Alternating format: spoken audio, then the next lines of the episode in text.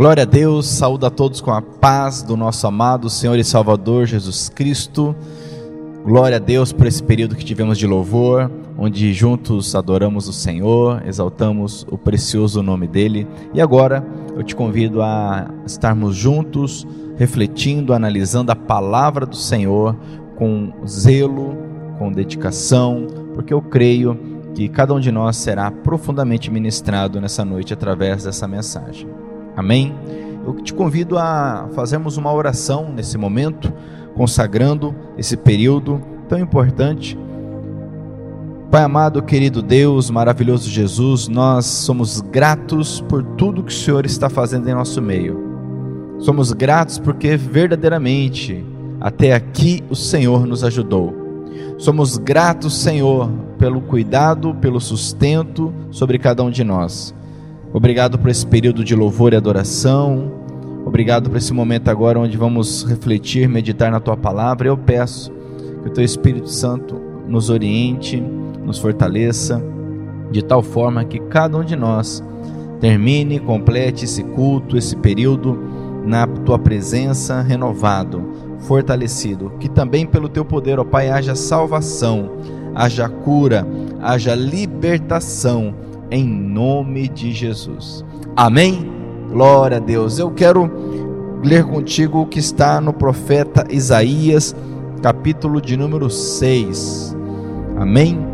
Isaías, capítulo 6, a partir do versículo 1. No ano em que o rei Uzias morreu, eu vi o Senhor sentado num trono alto e elevado. O seu manto se estendia pelo templo inteiro em volta dele estavam serafins. Cada um deles tinha seis asas, com duas eles cobriam o rosto, com duas cobriam o corpo, e com as outras duas voavam. Eles diziam em voz alta uns para os outros: Santo, Santo, Santo é o Senhor Todo-Poderoso. A sua presença gloriosa enche o mundo inteiro. O barulho das vozes dos serafins fez tremer os alicerces do templo, que foi ficando cheio de fumaça.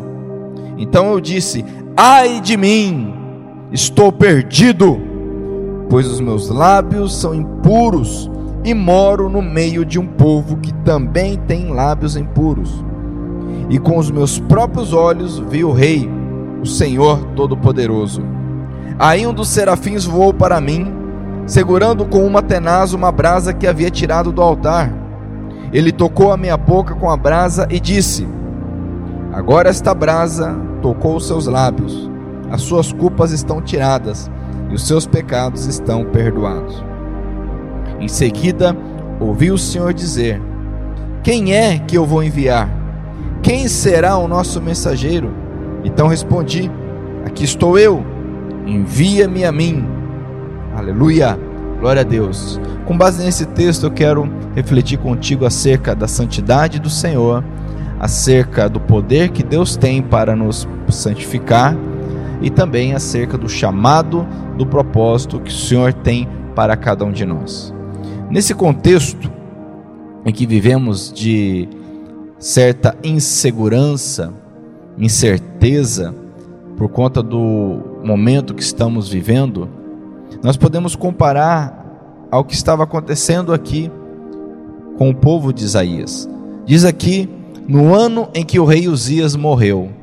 Quando um rei morre, naquele contexto, naquele contexto de uma monarquia absolutista, onde todo o poder estava nas mãos do monarca, com a, com a sua morte, criava-se toda uma expectativa de como seria o futuro, uma vez que nada garantia que o próximo rei seria melhor, pior aquele que acabara de falecer.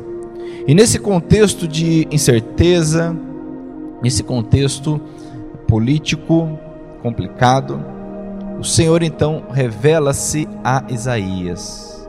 Sabe, meus irmãos, que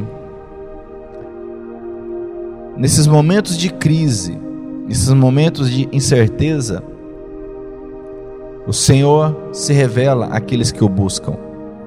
Não foi por acaso que Deus se revelou, se mostrou a Isaías. Isaías era um homem que buscava o Senhor.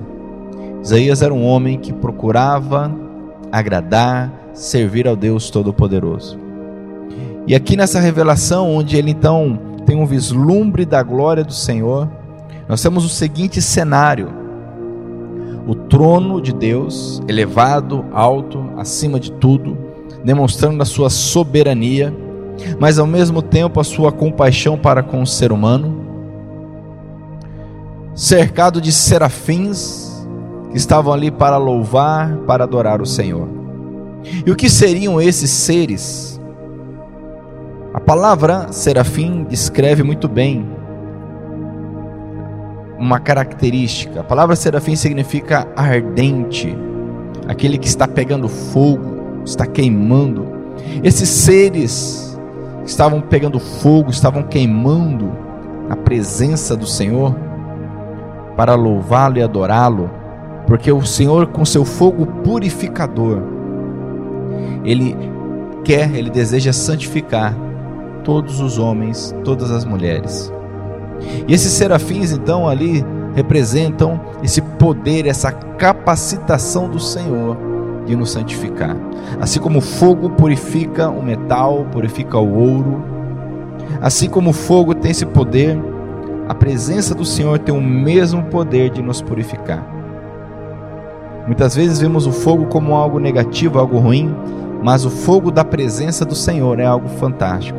Tanto é verdade que quando o Espírito Santo se manifestou lá em Atos, capítulo 2, chamado Pentecostes, foi como que chamas, línguas de fogo tomassem conta dos que estavam ali. Isso fala da purificação que o Senhor realiza em nossas vidas. E esses seres, então, que a Bíblia não, não descreve com muitos detalhes, é, temos a tendência, infelizmente, devido à, à, cultura, devido aos paradigmas que possuímos, de imaginar esses seres celestiais normalmente é, a, a, a, o subconsciente nos traz imagem de homens com asas, não é isso? Normalmente homens brancos e loiros com asas. Mas não é isso que a Bíblia diz de forma alguma. A Bíblia simplesmente nos diz que esses seres possuíam asas, estavam ali e eles declaravam: Santo, Santo, Santo é o Senhor Todo-Poderoso. A sua presença gloriosa enche o mundo inteiro. Aleluia. E a Bíblia diz que a voz desses seres fazia tremer, versículo 4: o barulho das vozes dos serafins fez tremer os alicerces do templo. Você imagine o templo do Senhor, não esses templos que nós temos aqui, imagine o templo do Senhor, lá na glória, lá onde Ele está sentado, e os alicerces tremiam com o poder da voz, só da voz das vozes desses seres. Você imagine o poder, o esplendor desses seres. Algo que nós não podemos compreender. Daí porque acredito que o profeta não conseguiu traçar com detalhes as características desses seres que estavam ali ao redor do trono do Senhor. Mas eles estavam ali adorando o Senhor, declarando que Ele é santo. Essa é uma característica do Senhor. É importante que você entenda isso. Nosso Deus, ele é santo. Nosso Deus, ele não possui falhas, erros. Ele é puro. E o desejo dele é que nós sejamos purificados, santificados por ele. A Bíblia nos alerta mais de uma vez dizendo: "Sede santos, porque eu sou santo", diz o Senhor. Sede santos, ou seja, sejam separados para o serviço do Senhor. Logicamente que não estamos falando de uma perfeição nesse contexto que vivemos, mas sim de uma vida separada, consagrada ao Senhor. E também quando eu falo em, vida separada, consagrada, não estamos pensando em nos retirarmos da sociedade, vivermos num mosteiro ou algo que o valha. Não é assim que o Senhor Jesus viveu, o mais santo dos homens, não foi assim que ele viveu. Ele convivia ele estava entre as pessoas, porque a verdadeira santidade, ela é criada aqui. ela me capacita a ser sal, a ser luz neste mundo. Essa é a verdadeira santidade. Não é ficar isolado, escondido, fugindo da realidade da sociedade. Enquanto eles estavam ali louvando e adorando, a Bíblia diz que Isaías, ao perceber toda aquela glória, como diz aqui, é, o seu manto, o manto do Senhor, se estendia pelo templo inteiro. E conforme eles adoravam, esses seres flamejantes, esses seres é, que, é, é que estavam ali queimando, adoravam o Senhor de tal forma poderosa, a Bíblia diz que veio um temor muito grande diante de Isaías, no coração de Isaías, a ponto dele falar: Ai de mim, eu vou morrer, eu estou perdido porque eu vi o Senhor, eu presenciei, e quem sou eu para presenciar? Isso nos mostra o quanto Isaías era um homem temente a Deus, porque a primeira coisa que veio ao seu coração foi o temor. Que nos falta muitas vezes é o temor do Senhor, o temor para com a Sua palavra. Nos falta o temor para com o Seu nome. Usamos o nome do Senhor Deus em vão, brincamos com as coisas de Deus. Nos falta esse saudável temor, esta reverência para com as coisas de Deus. Isso não tem nada de é, ultrapassado, não tem nada de retrógrado, isso é saudável, isso é perfeito, é necessário termos o temor a Deus. Amém? Isaías, então, nessa situação, ele diz aqui no versículo 6, ah, ah, no versículo 5, perdão. Então eu disse: Ai de mim, estou perdido, pois os meus lábios são impuros e moro no meio de um povo que também tem lábios impuros.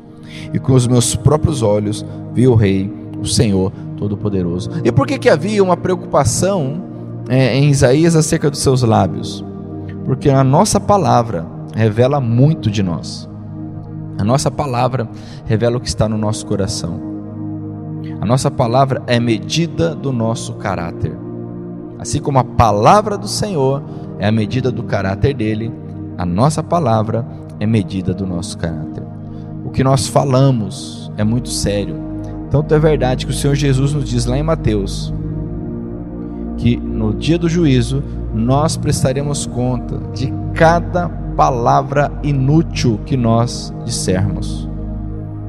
Quantas palavras inúteis nós temos dito?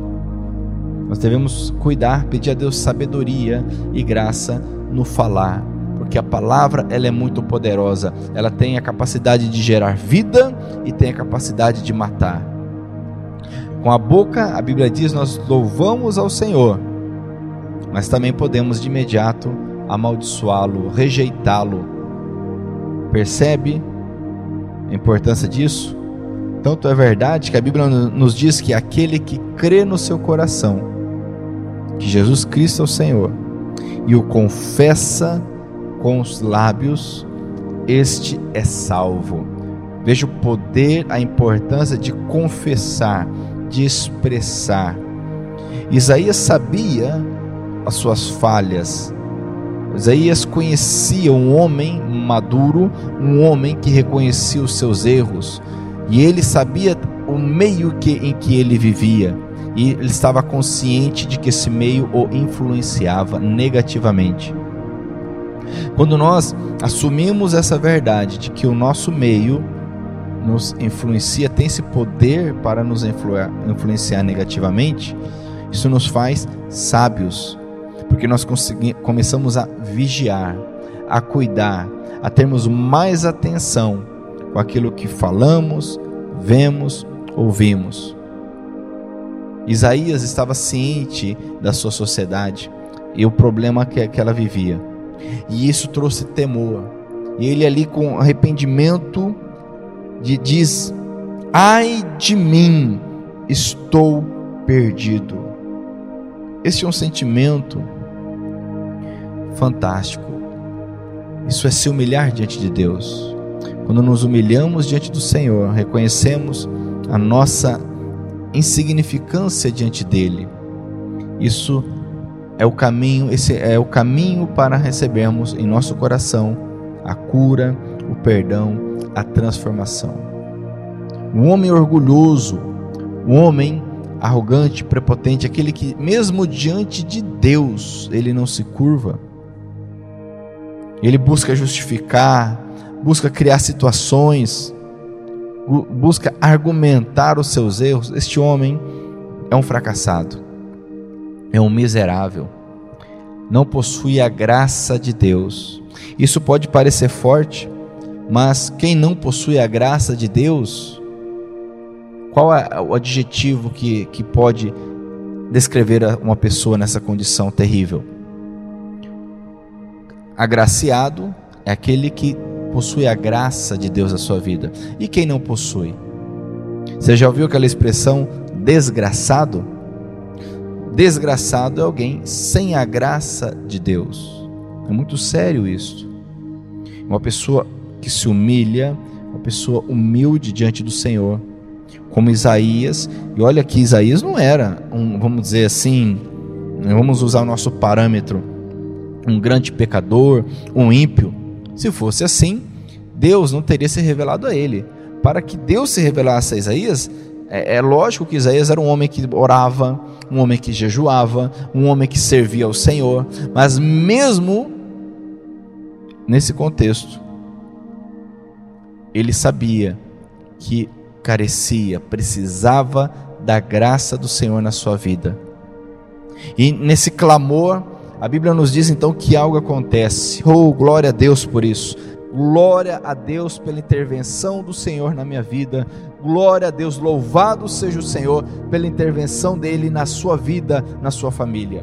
A Bíblia diz então que ocorre aqui uma intervenção, aquele cenário de louvor e adoração a Deus, onde os serafins estavam voando e louvando, adorando e declarando: Santo, Santo, Santo é o Senhor Deus Todo-Poderoso. A Bíblia diz que Deus, na sua infinita misericórdia, então ele intervém na vida de Isaías.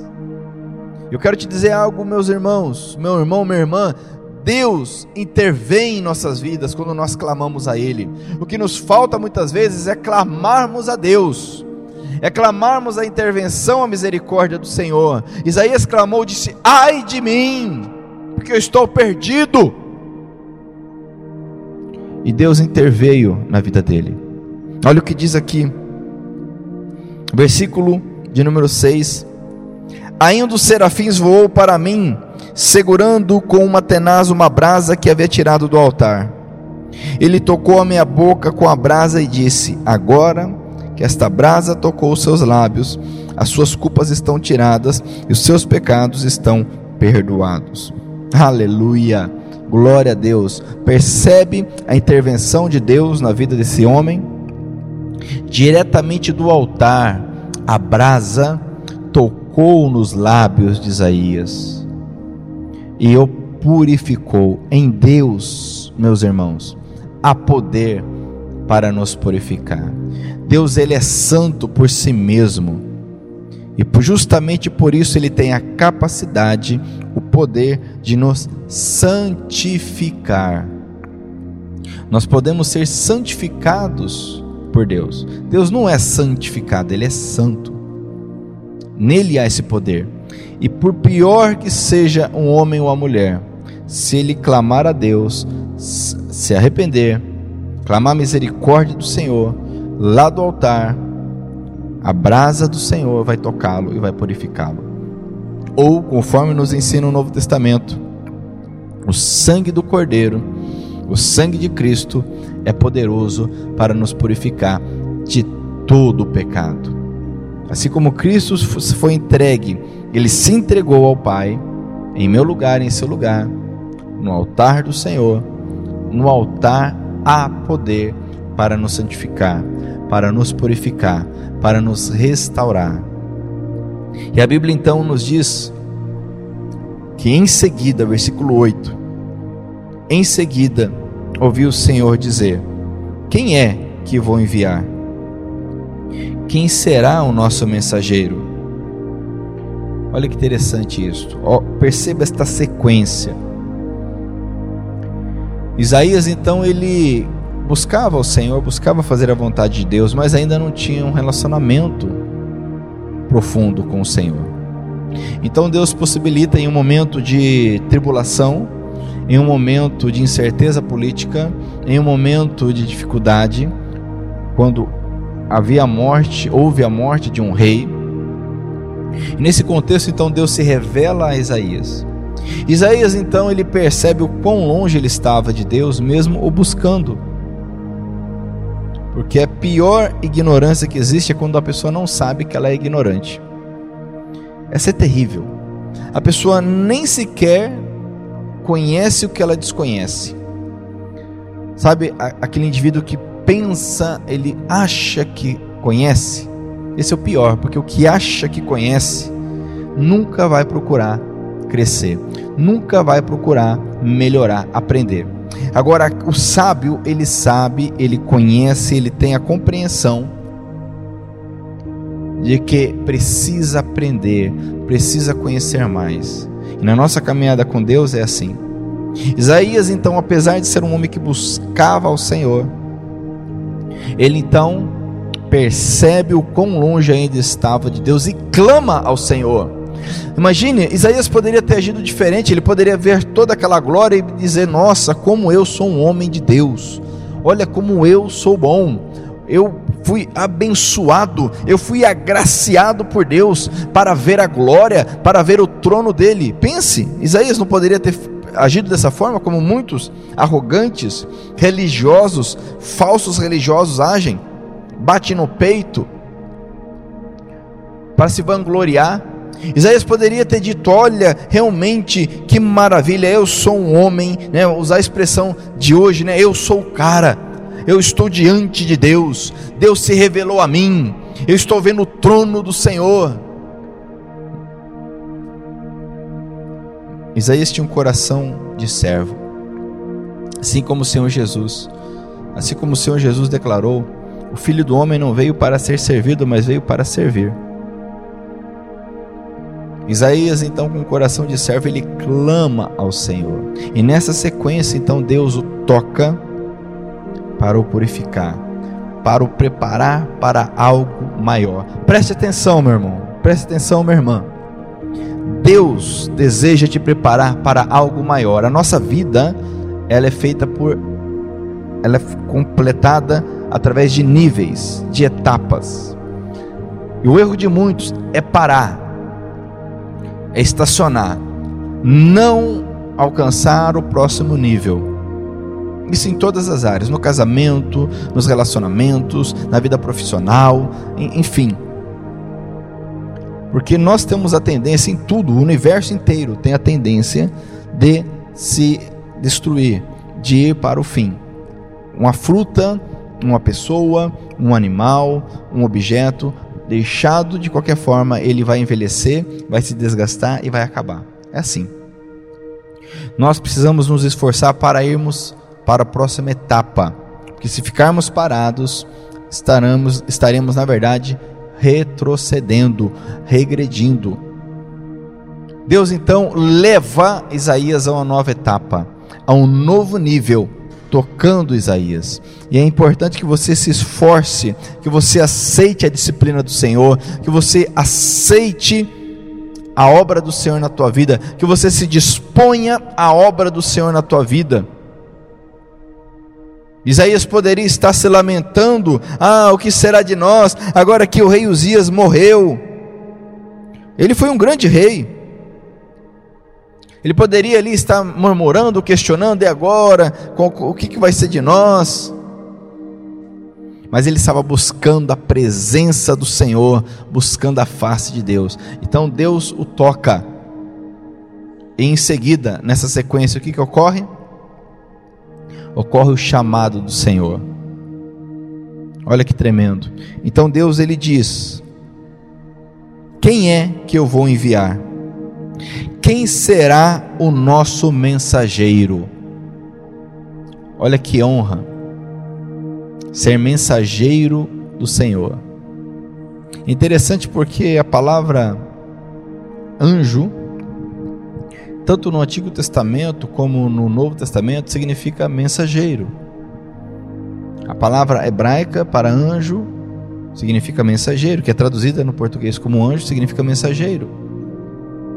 Da mesma forma, a palavra grega, mensageiro. O Senhor envia os seus mensageiros.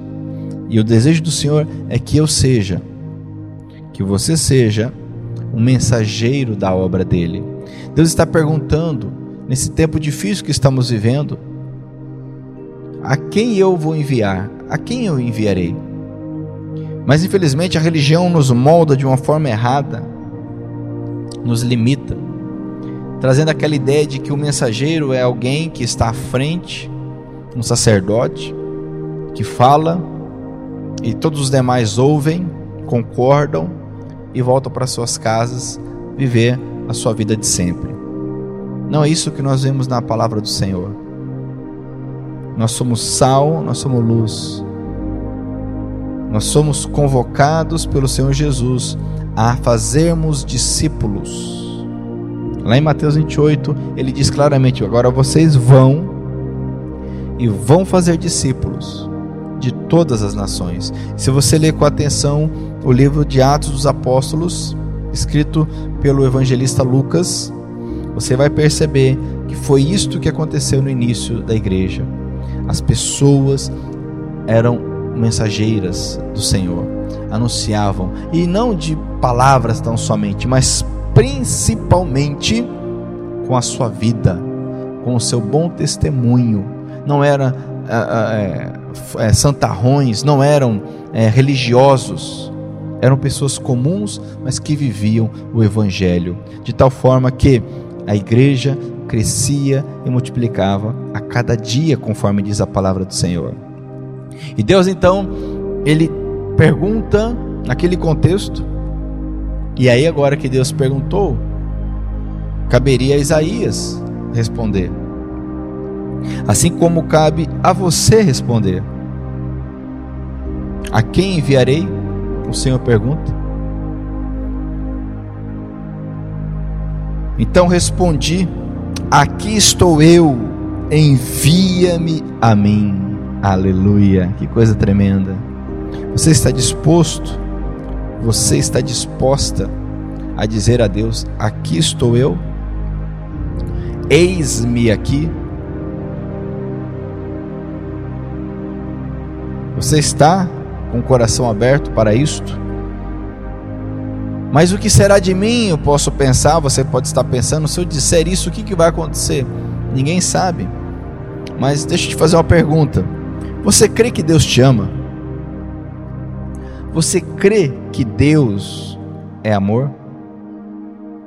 Então por que não confiar? Se Deus é amor e se Deus o ama, por que não confiar nele e dizer: Senhor, eis-me aqui? Será que Deus vai nos torturar, nos subjugar, nos humilhar? Será que para isso é necessário a gente dizer: Eis-me aqui? Será que se Deus quisesse nos humilhar, nos prejudicar, ele não poderia simplesmente fazê-lo? E nunca o fez. Se tem uma coisa que me leva a, a, a amar a Deus, é saber que os meus piores erros, os meus piores pecados, não permitiram que Deus deixasse de me amar. Deus sempre continua me amando. Já pensou nisto? Os seus piores erros, os seus piores pecados não foram capazes de fazer com que Deus deixasse de te amar. Mas é lógico que Deus, na sua infinita justiça, ele é claro na sua palavra ao dizer que aquele que o rejeita será rejeitado no dia do juízo. Então, no dia que se chama hoje, no dia que se chama hoje, diz a palavra do Senhor, arrependa-se Entregue a sua vida ao Senhor. Arrependa-se e mude, porque nós não temos o dia de amanhã. O passado já não mais existe, a não ser para nos assombrar, se nós permitirmos. O futuro não existe, é uma presunção. Estamos vivendo hoje, que daqui a pouco será passado. E no hoje, o que você tem feito? No agora, como você tem vivido? Não podemos ser arrogantes ao ponto de pensar: ah, não, mas amanhã, ou quando eu for mais velho, ou quando passar a pandemia, ou quando. Isso é muito arrogante. Uma presunção que nós temos de que nós, te, nós estaremos lá, nós não sabemos o dia de amanhã. Mas eu quero te dizer, meu irmão, minha irmã, em nome de Jesus, partindo para o final dessa mensagem, como Isaías compreendeu que Deus é santo, que o Espírito Santo de Deus te dê uma compreensão correta da santidade do Senhor. Que o Espírito Santo de Deus te capacite para que você seja purificado. Clame o sangue do Cordeiro. A Bíblia diz que ele é fiel e justo e que o sangue de Cristo é poderoso para nos purificar de todo o pecado. Arrependa-se do teu pecado. Faça como Isaías, clame e diga: "Ai de mim!" Isaías não ficou ali justificando, é Senhor, de fato, eu tenho aí minhas falhas, eu tenho uns erros, eu tenho umas coisas para resolver, mas também, né, eu vivo no meio daquele povo ímpio, pecador, aquela raça maldita que não sabe nada da lei. De forma alguma, Isaías não ficou ali conversando, argumentando, ele arrependeu-se, ele entregou-se, ele abriu o coração para Deus. Eu te digo nesta noite: abra o coração para o Senhor, abra o coração para Ele, deixe, permita que Ele transforme a sua vida, transforme o teu ser. Amém? E o Senhor, com toda certeza, te enviará. Para onde? Não sei não sei, não conhecemos os planos do Senhor, mas Ele tem um plano para cada um de nós. Mas depende de nós. Ele está dizendo: quem é que eu vou enviar? Quem será o nosso mensageiro? Você pode ser um mensageiro na sua casa, no seu lar. Você que é pai, você que é mãe, no seu trabalho, na sua escola, na sua faculdade, eu não sei ou quem sabe em outro país, em outra cidade, não sei. Deus sabe. E Ele tem o melhor para mim e para você. Amém? Entregue-se ao Senhor, confia nele de todo o teu coração e o mais Ele fará.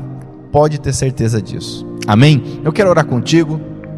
Em nome de Jesus, com base nessa palavra, e eu quero fazer duas orações. A primeira é uma oração de arrependimento, de entrega ao Senhor, e uma segunda oração é realmente para que é, a obra, o chamado do Senhor se realiza em nossas vidas. Amém? Oremos então. Abre teu coração aí, fica atento agora onde você está. Em nome de Jesus, ore comigo. Senhor Jesus, nós oramos agora, eu oro, Pai, trazendo diante de Ti a nossa necessidade, o nosso arrependimento, necessidade de purificação, de perdão, de alcançarmos a graça do Senhor. Eu te peço, Deus, ministra, ajuda, cada um de nós, cada homem, cada mulher que está fazendo essa oração. O Pai, nós nos arrependemos, reconhecemos que sem Ti nada somos, nada temos, nada podemos, Senhor. Ajuda-nos, ó Rei da Glória, eu te peço em nome de Jesus, em nome de Jesus, que essa palavra alcance esse coração, ó Pai, no mais profundo, trazendo mudança, arrependimento, para a glória, para a honra do teu santo nome, como Isaías foi purificado, como o Senhor tem nos purificado. Purifica, Senhor, nesta noite com o teu poder, com a tua graça, com o teu sangue, em nome de Jesus. Em nome de Jesus. Amém. Eu quero fazer uma segunda oração. Conforme a palavra diz, o Senhor enviou Isaías. Se disponha como Isaías se dispôs. Amém. Pai amado querido, também nós oramos agora, crendo que estamos purificados pelo Senhor. Isso é tão poderoso, tão profundo, mas também é simples, porque basta crer, basta orar a Ti, basta clamar ao Senhor, porque o Senhor tem esse poder. Eu peço, Senhor, ajuda-nos, ajude-nos. Eis-nos aqui para fazermos a Tua vontade. Eis-nos aqui, Senhor, para ouvi-lo e para obedecê-lo. Eis-nos aqui, Senhor. Em nome de Jesus nós oramos. Em nome de Jesus nos dispomos a fazermos a tua vontade. Que venha o teu reino. Que seja feita a tua vontade, Senhor, aqui na terra, em nossas vidas, da mesma forma que ela é feita no céu, para a glória, para a honra do teu santo nome eu oro. Nós oramos gratos a ti. Amém. Aleluia. Meus irmãos, que o Senhor abençoe a todos em nome de Jesus. Nos acompanhe em nossas redes sociais, na, no, pelo Facebook, YouTube, no Instagram. Pelo WhatsApp também temos um número para que você possa entrar em contato pelo WhatsApp. Em nome de Jesus, queremos realmente estar em contato nesse período tão difícil. E nessa quarta-feira é, temos algo especial, teremos um culto especial para homens. Um culto para homens, dia 15 de julho, é dia do homem, comemorado no Brasil, dia do homem. E nesse 15 de julho, nós, se Deus permitir, estaremos aqui reunidos, conforme as regras que nós temos hoje. Podemos ter até 50 pessoas aqui no templo e, se nada mudar, assim nós estaremos, se Deus permitir, na quarta-feira. Porém, nós vamos transmitir o evento ao vivo pelo nosso canal no YouTube. Eu te convido então a participar conosco. Será na quarta, às 19 horas, horário do Mato Grosso do Sul. E você é o nosso convidado para participar, para junto louvarmos a Deus com essa palavra específica para você, homem, você, pai, você, filho, você, marido, você, profissional, você, guerreiro, você, valente, você que é um homem forte em tempos difíceis. Amém? Glória a Deus, que o Senhor abençoe a todos. Em nome de Jesus, tenha uma semana abençoada na graça, na presença de Deus, em nome de Jesus. Amém? Aleluia.